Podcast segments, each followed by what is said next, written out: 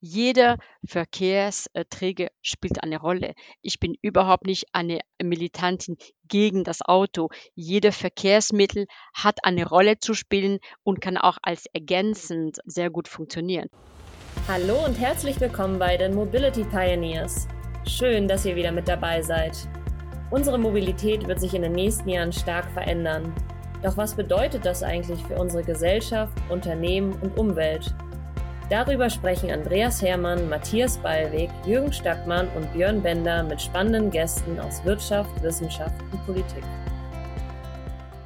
Herzlich willkommen zurück zum Podcast der Mobility Pioneers des Instituts für Mobilität an der Universität St. Gallen. Andreas Hermann, mein Co-Host heute und ich, Björn Bender, freuen uns heute sehr zur ersten Ausgabe der neuen Staffel Ökosysteme und Plattformen, das Konzernleitungsmitglied der SBB, die Vorständin der SBB für Markt, Personenverkehr, Veronique Stephan, bei uns begrüßen zu dürfen. Zuerst einmal, Veronique, ein äh, herzliches Willkommen.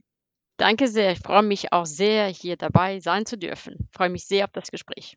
Veronique ist, und das darf ich glaube ich noch so sagen, Veronique relativ ähm, frisch in der Mobilitätsbranche, ist aber eine wahnsinnige erfahrene Managerin, hat an der ähm, Universität Genf Jura studiert, später Betriebswirtschaft an der Uni St. Gallen, ist also so ein bisschen Heimkommen, vielleicht heute Veronique fast für dich und war in ganz unterschiedlichen Positionen bei McKinsey, L'Oreal, Johnson Johnson und zuletzt, bevor sie dann im Mai 21 als Konzernleitungsmitglied für die SBB tätig wurde, Chief Commercial Officerin bei Corplex, wo es um nachhaltige Verpackungslösungen geht. Also ähm, man sieht eine sehr, sehr breite Perspektive ähm, auf das ganze Thema Wirtschaft. Und ähm, Veronique, vielleicht fangen wir so an. Du bist jetzt, ähm, hatte ich gesagt, so knapp zwei Jahre dabei bei der SBB. Ähm, wir äh, kennen uns gut. Wir hatten äh, das Vergnügen, auch ein bisschen zusammen noch arbeiten zu dürfen. Und äh, es war natürlich keine, ich sag mal, keine leichte Zeit für die SBB oder für die Mobilität, muss man sagen, weil sehr, sehr viel passiert ist. Und du kamst ja wahrscheinlich auch mit ganz, ganz ja persönlichen Erwartungen, persönlichen Zielen, die dann ja so sukzessive auch mit denen übereinander gelegt wurden äh, mit der SBB. Kannst du mal so ein bisschen beschreiben, was ihr im Markt Personenverkehr heute tut? Für was steht der Markt Personenverkehr? Und wie waren so die ersten knapp zwei Jahre für dich äh, in dieser Rolle? Gerne. Also die erste Frage, so was, was macht da äh, der, Markt Personenverkehr? Also eigentlich, ähm, wir wollen wirklich ein attraktives, klimafreundliches Bahnangebot im In- und Ausland wirklich gestalten. Wir designen, wir vers versuchen die Kundenbedürfnisse zu verstehen, designen, dann beauftragen, äh, vermarkten und vertreiben unser Angebot. Ähm, und dann geht das in die Division Produktion, Personenverkehr, die dann wirklich das Produzieren von diesem Angebot, äh, von dieser Dienstleistung verantwortlich ist. Das ist nicht mehr Teil der Verantwortung von der Division Markt Personenverkehr. Das ist wirklich, was wir jetzt machen. Und du hast mir dann die Frage gestellt, äh, wie es mir gegangen ist am Anfang, weil ich bin, ähm, ich habe im Mai äh, 21 begonnen, war wirklich noch in der Covid-Krise und natürlich, äh, wie du gesagt hast, ich kam aus einem anderen Umfeld, hatte ich wenig Erfahrung in Mobilität, musste ich erstmal verstehen, wie komplex das ganze Bahnsystem wirklich hochkomplex ist. Ähm, ich hatte, bevor ich kam, dachte ich, okay, die Züge fahren, ja, das muss ein bisschen koordinieren. Aber seitdem ich bei der SBB arbeite, denke ich immer, es ist fast ein Wunder, dass diese Züge wirklich pünktlich ankommen. Das ist wirklich ein, ein sehr komplex ähm, mit sehr viel Abhängigkeiten, hängt auch davon ab, dass das Schweizer ÖV-System so vernetzt ist und auch sehr, sehr dicht wird. Und dann muss, musste ich auch die Kultur von der SBB auch verstehen. Hat, es gibt auch starke Divisionen, die sehr getrennt sind und jede Firma hat seine eigene Kultur mit Vor- und Nachteilen. Was sehr schön ist bei der SBB, das ist wirklich dieses Purpose, die man hat. Äh, man arbeitet wirklich für diese klimafreundliche Mobilität und die Mitarbeiter identifizieren sich sehr, sehr stark mit dem, sind sehr engagiert, sehr gut ausgebildete Mitarbeiter, dass man wirklich vorantragen wollen. Natürlich, wo man sich ein bisschen anpassen muss, ist einfach wirklich dieses auch vielleicht auch bundesnahe Betrieb, wo es wirklich sehr viele Gremienläufe gibt. Wir sind auch Teil einer ÖV-Branche. Das heißt, viele Sachen entscheiden wir gemeinsam mit unseren Kollegen. Das verlangsamen das ganze System. Und das ist jetzt schon Sachen, die für mich dann schon sehr neu äh, sind. Ich war viel mehr äh, gewöhnt in schnelleren Umfelden. Äh, es kommt auch dazu, dass die SBB auch sehr, sehr langfristig planen muss. Jetzt gerade arbeiten wir an gewissen Rollmaterialbeschaffung für die Jahre 2050 und davor habe ich nie äh, an Projekten gearbeitet, die so viel Vorlaufzeit benötigt haben. Super Firma. Super Firma, ja, genau. Jetzt, ähm, Veronique, habe ich das ja so ein bisschen noch ähm, selbst erfahren dürfen und stelle mir das vor allem auch in deiner Rolle immer so ein bisschen als Balanceakt vor. Ne? Du hast eben beschrieben, es war natürlich sehr viel oder ist nach wie vor sehr viel Fokus auf der Pandemie, ja, weil es immer noch um Recovery geht, etc. Es ist sehr viel Fokus auf sehr langfristigen Themen. Und dennoch ähm, sprechen wir, sagen wir, in der Mobilitätsbranche viel über Mobilitätswandel, über Mobilität, äh, Transformation auch über neue Potenziale für den öffentlichen Verkehr und für die Schiene und im Ende für die SBB. Wie schaut ihr da drauf? Ne? Wo, in welchen Themenfeldern machst du, macht ihr wirklich heute auch die großen Potenziale, auch, ich sag mal, kurz- bis mittelfristig fest, die natürlich die SBB oder auch ähm, ja, die Eisenbahnindustrie in Gänze heben kann oder vielleicht sogar heben muss, ne? wenn wir so ein bisschen auf die gesellschaftlichen Herausforderungen schauen? Ja, eine sehr spannende Frage. Ja, und du hast es vollkommen recht. Ich glaube, die Kundenbedürfnisse durch die Pandemie haben sich noch schneller verändert und gewandelt. Und, und unsere Aufgabe ist wirklich, diese Kundenbedürfnisse wirklich zu verstehen und daraus wirklich Potenzial zu definieren und das Potenzial erschließen zu können. Und wir sehen da auch mit dieser auch Klima, nicht Klimabewegung, aber dass die, dass die, die Menschen auch mehr Verantwortung für das Klima übernehmen wollen, sehen wir auch eine große Chance. Und das gekoppelt mit den verschiedenen Mobilitätsbedürfnisse. Konkret, wo sehen wir Chancen? Wir sehen Chancen im Freizeitbereich. Und das muss man auch sehen, weil, weil wir auch durch die Pandemie auch gemerkt haben, dass die Leute mehr Homeoffice machen. Also der Homeoffice-Trend hat sich beschleunigt. Aber dafür, dass die Leute unter der Woche weniger ins Büro vielleicht gehen, sind sie auch mehr bereit, am, am Wochenende aktiv und, und sich zu bewegen. Und dort haben wir die Chance, das Potenzial, dass die Leute für die Freizeit auch mehr den Zug nehmen. Aber es ist eine ganz große Wandlung, weil bis jetzt war die SBB traditionell eher ein Pendler, äh, eine Pendlerbahn und jetzt müssen wir von der Pendlerbahn mehr hin zu einer Freizeitbahn. Und das bringt ganz große Herausforderungen, weil die Kundenbedürfnisse da andere sind. Dann sehen wir auch Potenzial bei der Jugend und die Jugend würde ich sagen, aus zwei Aspekten. Erstmal ist die Jugend die Zukunft. Also ich meine, die, die Erwachsenen irgendwann, wenn wir Senioren irgendwann auch verschwinden wir. Also die Jugend ist wirklich diejenige, die man wirklich an die ÖV binden, binden soll. Und wir sehen auch, dass es da hier Penetrationschancen gibt. Das dritte ist auch, dass man wirklich dieses Bahnfahren im ganzen Konstrukt sehen soll und vielmehr eine, eine ganzheitliche Betrachtungsweise annehmen sollte mit der ganzen erste und letzte Meile. Das ist nicht Zugfahren von Bahnhof A nach Bahnhof B, aber es ist vielmehr von einem Ort bis zum nächsten Ort und welche Art von Mobilitäten spielen dann welche Rolle. Und da glauben wir schon, dass wir eine Rolle zu spielen haben, indem wir auch schlau versuchen, die Bahn im ganzen Ökosystem der Mobilität anbinden zu können. Das ist aber schwer. Veronik, du hast gerade gesagt, dass du wahrnimmst, dass die Menschen Umweltverantwortung wahrnehmen. Aber auf der anderen Seite kommen ja diese, diese Maßprojekte, die ein Stück weit dem versuchen, Rechnung zu tragen, die kommen irgendwie nicht so richtig aus der Startphase raus? Liegt es an der Nachfrageseite, dass halt die Leute sagen, jawohl, ich bin umweltorientiert, aber wenn es um mein Verhalten geht, dann halt doch nicht, sondern die allen anderen sollen erstmal was machen? Oder liegt es auf der Angebotsseite, weil halt doch jeder Anbieter in seinem Verkehrsmittel denkt und, und diese Integration nur schwer zu schaffen ist? Ich glaube, es ist auch eine Mischung aus beiden. Äh, zum einen ist, der Mensch sehr, sehr bequem und es ist, man weiß doch, das ist auch schwer, an Verhalten zu ändern. Vor allem, wenn man schon ein Auto gekauft hat, dann versucht man das, dieses Auto zu amortisieren. Und da sieht man gerade in der Pandemie, haben mehr Leute einen Führerschein gemacht, mehr Leute haben ein Auto erworben. Und da haben wir gerade eine Studie jetzt gerade ge gemacht. Und das ist klar, die Leute, die wirklich ein Auto in der Pandemie gekauft haben, die fahren viel weniger Zug. Also die, die und das gibt es auf jeden Fall.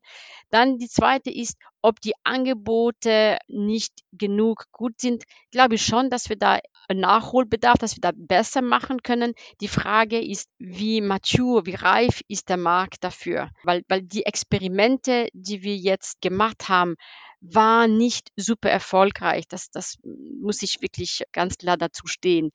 Äh, sicher waren sie auch nicht perfekt ausgerollt, weil du gesagt hast, jeder äh, Mobilitätsanbieter bleibt vielleicht in seiner eigenen Welt und vielleicht durch eine bessere Vernetzung könnte man das besser bewältigen. Andererseits, es gibt schon gewisse Verhalten, die relativ simpel sind und wir sind schon froh, wenn die Leute auch bereit sind, zu Fuß oder mit dem Bus und nachher mit dem Zug zu gehen. Das ist schon eine gewisse, das ist eine Multimodalität schon. Und das müsste man auch mehr pushen, dass es einfach einfacher ist, Kombination mit anderen Verkehrsmitteln. Mir kommt es so ein bisschen vor wie das Henne-Ei-Problem. Die, die, die, die Anbieter, also ihr, sagt, oh, die Nachfrager sind noch nicht so weit, ähm, die wollen vieles noch nicht. Und die Nachfrager sagen, ich mache es erst dann, ich springe erst dann, wenn die Anbieter etwas Großes gemacht haben.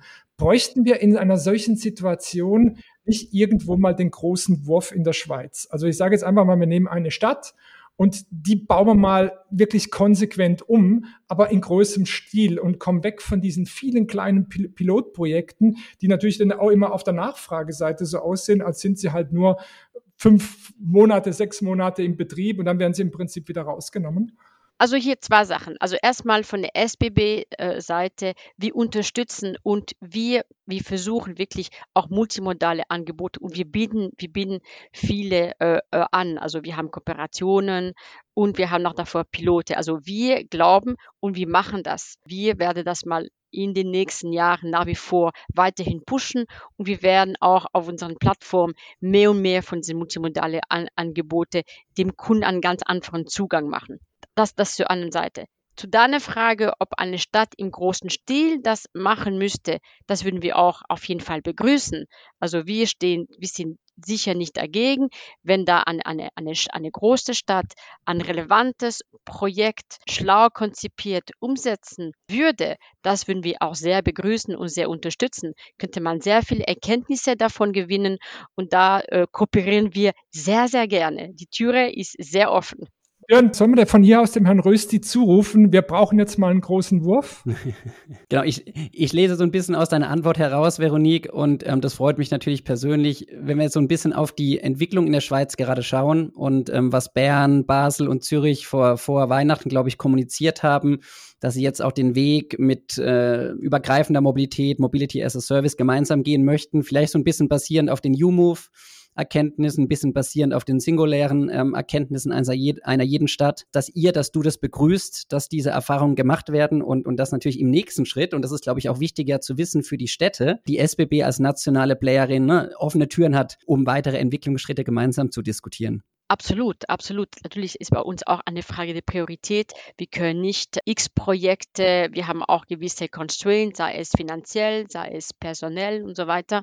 Aber wir begrüßen und wir würden gerne auch mitmachen. Siehst du, Veronique, wenn du jetzt so ein bisschen auf das Thema, ich sag mal ganz bewusst Mobilitätsentwicklung und vielleicht auch Abschöpfung neuer Potenziale für ähm, Eisenbahnverkehrsunternehmen schaust, siehst du Best-Practice-Beispiele aus deiner, aus eurer Perspektive ähm, global? Also hast du, schaust du auf andere Städte oder Anbieter oder auch Eisenbahnunternehmen, wo du sagst, die, man, die SBB hat mit die stärkste Rolle in der Eisenbahnwelt, darüber brauchen wir nicht zu sprechen, aber gibt es vielleicht doch Teile, wo man sich auch von anderen was abschauen kann? Also es ist immer wichtig, nachzuschauen, was da im Ausland passiert und, und versuchen, die guten Ideen zu kopieren. Also da auf jeden Fall. Also wir, wir schauen, ähm, was die Nachbarländer, aber auch andere Länder auch machen. Und gerade im Thema äh, Bahnzugang, was in Singapur läuft, was dann auch London mit dem Oystercard gemacht haben, wie sie die Referenzieren gemacht haben. Das ist ein sehr einfachen Zugang. Äh, die Niederlande haben auch was äh, auch Ähnliches gemacht. Und da müssen wir auch wirklich am Ball bleiben. Also ich glaube, das sind auch sehr spannende Entwicklungen, die auch für äh, die Schweiz sehr relevant sind. Wie siehst du das mit der, mit der Flatrate? Äh, wir haben das ja hier auch in gewisser Weise beim, beim, beim Swisspass, aber in Deutschland gibt's da gab es das 9-Euro-Ticket, jetzt soll ein 49-Euro-Ticket ähm, kommen, also sozusagen im unteren Preisbereich äh, Flatrate. Ist das, wie bewertest du sowas? Ist das, ist das gut, weil es die Hürden nimmt? Ist es schlecht, weil es eine, eine, eine Fehlsteuerung gibt, weil für 9 Euro äh, kann man eigentlich diesen, diesen Service nicht bereitstellen? Oder wie, wie stehst du zu diesem Thema? Ja, also für 9 Euro, also ich fand bei so einem Preis, das ist, das ist dermaßen niedrig. Natürlich, die, die, die Hürde ist dann, ist dann äh, kleiner, weil wenn man sich für 9 Euro kein Ticket kauft, ist man fast dumm eigentlich. Ja, also dass, dass die Penetration dann sehr, sehr hoch ist, finde ich einfach total logisch. Aber 9 Euro finde ich das sehr, sehr sehr günstig. Also ich, ich, ich verstehe den, den Rational nicht, ja. Und wenn man auch zum 9-Euro-Ticket geht, ich meine, die, die, die Bedingungen, die Rahmenbedingungen zwischen Deutschland und Schweiz kann man auch nicht ganz vergleichen. Ich glaube, mehr als 50 Prozent der Deutschen fahren nie, nie Zug. In der Schweiz sind es nur 10 Prozent, die nie ÖV mindestens einmal pro, pro Jahr benutzen. Also ich meine, die Ausgangsbedingungen sind ganz andere. Auch in der Schweiz, es gibt schon seit sehr lange ein Ticket für eine Reise. Das, das gibt es in Deutschland nicht. Also man kann nicht eins zu eins übertragen. Und ich glaube, der Preis, ja, spielt eine Rolle, aber das Angebot, das ganze ÖV-Angebot ist extrem wichtig. In, in Deutschland ist die Penetration auch viel tiefer, weil das ÖV-Angebot nicht so gut ist wie das Angebot von der Schweiz. Und dann ist die Frage, wie investiert man in dieses System und welche, wie viel möchte man auch in den Preis investieren? Das heißt, wenn es heißen würde in der Schweiz, wir würden unabhängig von Verursacherprinzip, aber wir würden viel, viel tiefere Preise, dann wer würde in diese Infrastruktur investieren? Also die Qualität könnte dramatisch sinken. Also ich meine, das ÖV-System muss man schon sehen der Schweiz, kostet auch Geld. Und die Frage ist, wie finanziert es?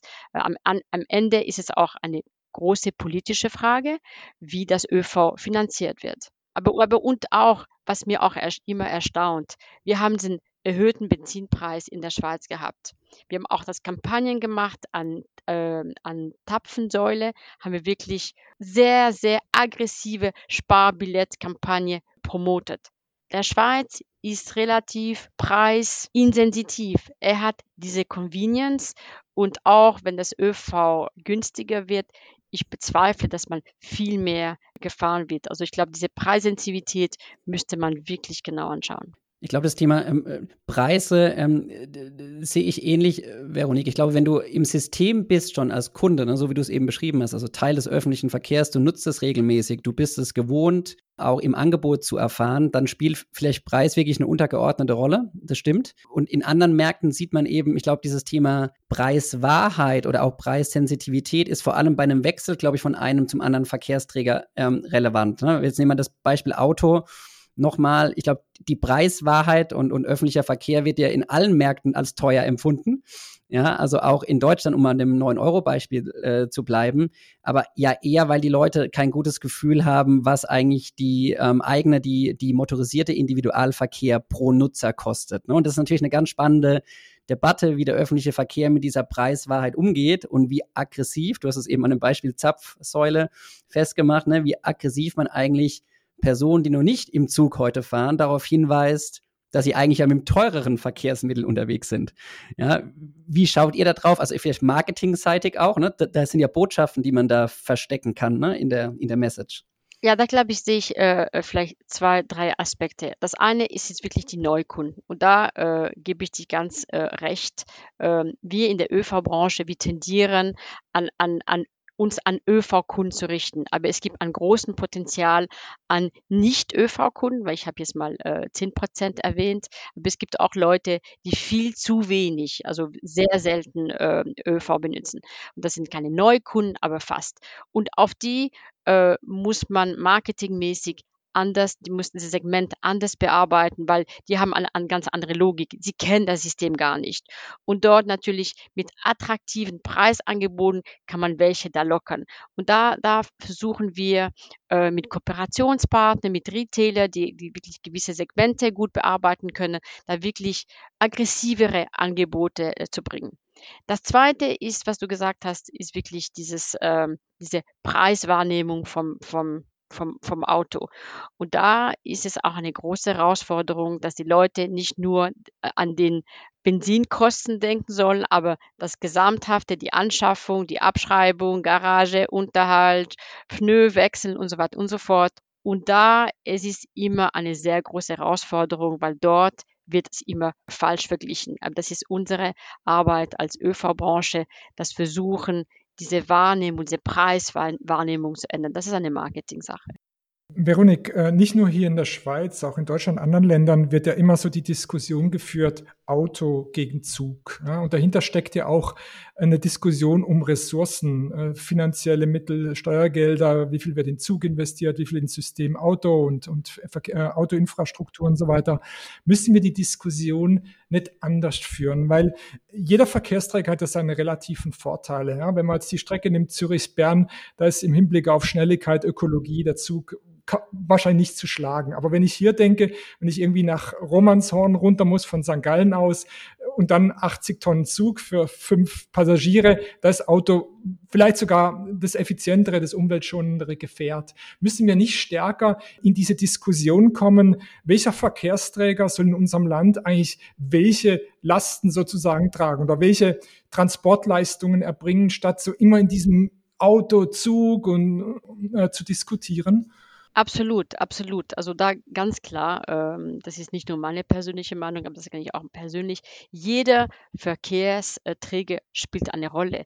Es gibt nicht, äh, ich bin überhaupt nicht eine, eine Militantin gegen das Auto. Jeder Verkehrsmittel hat eine Rolle zu spielen und kann auch als ergänzend sehr gut funktionieren. Und da glaube ich auch, dass diese On-Demand Konzepte auch in Zukunft viel mehr eine Rolle spielen werden. Im Moment es ist nicht noch nicht kein Durchbruch, sollte auch kommen. Also sobald es auch autonomes Fahren mehr äh, geben wird, das wird auch ein Game Changer sein. Ich glaube auch SBB sind wir da auch bereit mit gewissen Konzepten, weil da sehen wir auch als Chancen, dass wir auch sehr offen im, im Bereich Bahnersatz, aber auch bei gewissen Strecken an Randstunden, also wenn man zum Beispiel einen Zug bewegt in einem eher ländliche Gegend und dann kommt er nicht mehr zurück, weil es einfach an der Fahrt ist, vielleicht ist es viel effizienter mit einem On-Demand-Shuttle, also einem On-Demand Bus wirklich zu arbeiten. Und glaub, da glaube ich, da gebe ich dir auch vollkommen recht, da sehe ich verschärft durch dieses On-Demand große Möglichkeiten. Jetzt haben wir so ein bisschen schon über das Thema ähm, Plattformen und Ökosysteme oder auch um die Notwendigkeit über, von Ökosystemen gesprochen. Gibt es ähm, aktuell Themen, Projekte, Pilotierungen, die laufen, wo du nochmal so die Wichtigkeit dieser Ökosysteme herausstellen möchtest? Da geht es ja wirklich darum, dass man sich ja mit, mit Partnern ja einer, einer Herausforderung stellt und, und dann versucht, gemeinsam zum besten Ergebnis zu kommen. Was läuft da so aktuell bei dir im Verantwortungsbereich? Also das, die Anbindung von diesem Carsharing oder Mietauto. Das ist sehr bekannt. Wir arbeiten seit Jahren mit Mobility, aber auch jetzt im Bereich Mietauto arbeiten wir mit Enterprise Go. Das ist eine Pilotierung. Das ist wirklich auf unserer SBB-Plattform, weil wir auch denken, dass ab und zu Leute wirklich, wenn sie am dem Zug angereist sind, ein Mietauto am Bahnhof sehr unkompliziert mieten wollen. Da haben wir einen Pilot gestartet und wir sind, ich bin sehr gespannt, ich bin sehr zuversichtlich. Das ist, und dann würde man das mal ausrollen. Das ist ein ganz konkretes Beispiel. Weil ich glaube, wir glauben, das ist die Ergänzung wirklich Schiene und Auto. Das gleiche mit äh, Park and Rail, dass man wirklich diese Park and Rail auch bekannter macht, dass die Leute, ihr könnt sehr einfach ihr Auto am Bahnhof parken und dann mit dem ÖV weiterfahren, dass wir dort auch Kombi-Ticket anbieten, Park and Rail und ÖV, damit man diese, diese erste, erste Meile äh, vereinfachen. Und das pushen wir. Das gleiche auch mit dem Mobility-Standort, dass sie wirklich viel visibler werden auf den SBB-Touchpoint und dass, dass man dort, wenn man möchte, direkt ein Mobility-Auto äh, äh, buchen kann. Weil Mobility, das ist eine, eine, eine geniale Erfindung und damit der SBB-Kunde, der ÖV-Kunde, das war wirklich viel, ein viel einfacher Zugang, dass er sofort sieht, wo ist der Mobility-Standort, wenn er am Bahnhof ist. Und hier auch mit Fahrrädern sind wir auch am Gespräch. Das wollen wir auch viel mehr integrieren, damit der wirklich der, der, der, der Kunde auf der SBB eine wirklich seine Mobilitätsprobleme viel besser lösen kann. Wir biegen so langsam schon auf die Zielgerade ein und schließen immer mit äh, drei Wenn-Dann-Fragen, sehr traditionsreich hier im Podcast. Ich würde mal, Veronique, mit der ersten Wenn-Dann-Frage beginnen. Wenn die SBB zur Verlagerung vom privat MIV, also vom privat besessenen Fahrzeug, auf den ÖV beitragen will, dann. Dann müssen wir ein attraktives, äh, multimodal vernetztes ÖV-Angebot bieten, das eine komfortable Reise von Tür zu Tür ermöglicht. Wenn die Absatzzahlen des GA das Vor-Corona-Niveau erreichen sollen, dann muss sich unter anderem der Trend fortsetzen, dass Arbeitsnehmende wieder vermehrt ins Büro arbeiten und das GEA soll auch für die Freizeit angewendet werden. Und die dritte Frage, wenn multimodale Mobilität in der Schweiz reibungslos funktionieren soll, dann muss der ÖV mit den verschiedenen Mobilitätsanbietern gemeinsame integrierte Lösungen entwickeln und Synergien nutzen. Das war ein sehr starkes Statement zum Abschluss, Veronique. Ganz, ganz herzlichen Dank, merci beaucoup für äh, deine ja, Bereitschaft, heute Gast bei den Mobility Pioneers zu sein. Wir wünschen dir, wir wünschen euch und äh, da schaue ich natürlich äh, sehr, sehr genau hin, weil ich mich für jeden großen Schritt äh, freue. Ganz, ganz viel Erfolg für die nächsten Aufgaben, für die nächsten Themen. Hoffe, dass die, ja, die Recovery von Covid genauso weitergeht und, und ihr sehr stark gemeinsam mit vielen anderen in die Zukunft für die Mobilität der Schweiz schauen könnt. Veronique, herzlichen Dank und äh, bis sehr bald. Danke, Veronique. Merci à vous. Au revoir. Das war's schon wieder für heute. Die Mobility Pioneers sagen Danke fürs Zuhören.